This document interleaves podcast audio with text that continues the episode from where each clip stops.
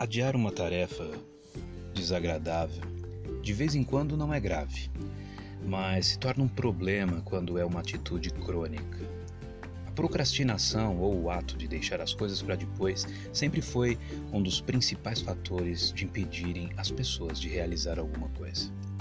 Existem naturalmente vários graus de adiantamento, mas em todos eles, deixar para fazer mais tarde uma coisa que se poderia fazer agora torna-se um substituto aceitável e uma incrível expressão de auto-ilusão.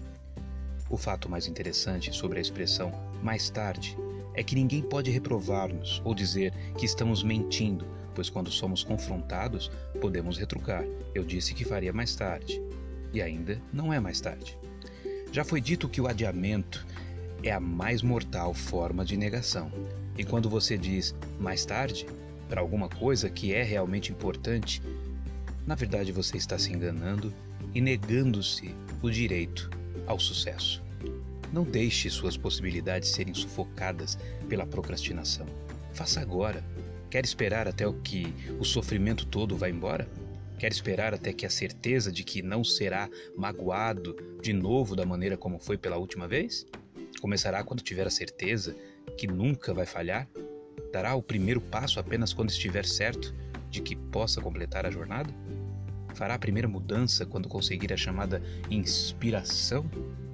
Faça, cresça, basta de tanta mágoa, lamento. É crucial para o seu sucesso que você comece a pôr um fim nessa mania de, adianta, de adiamento.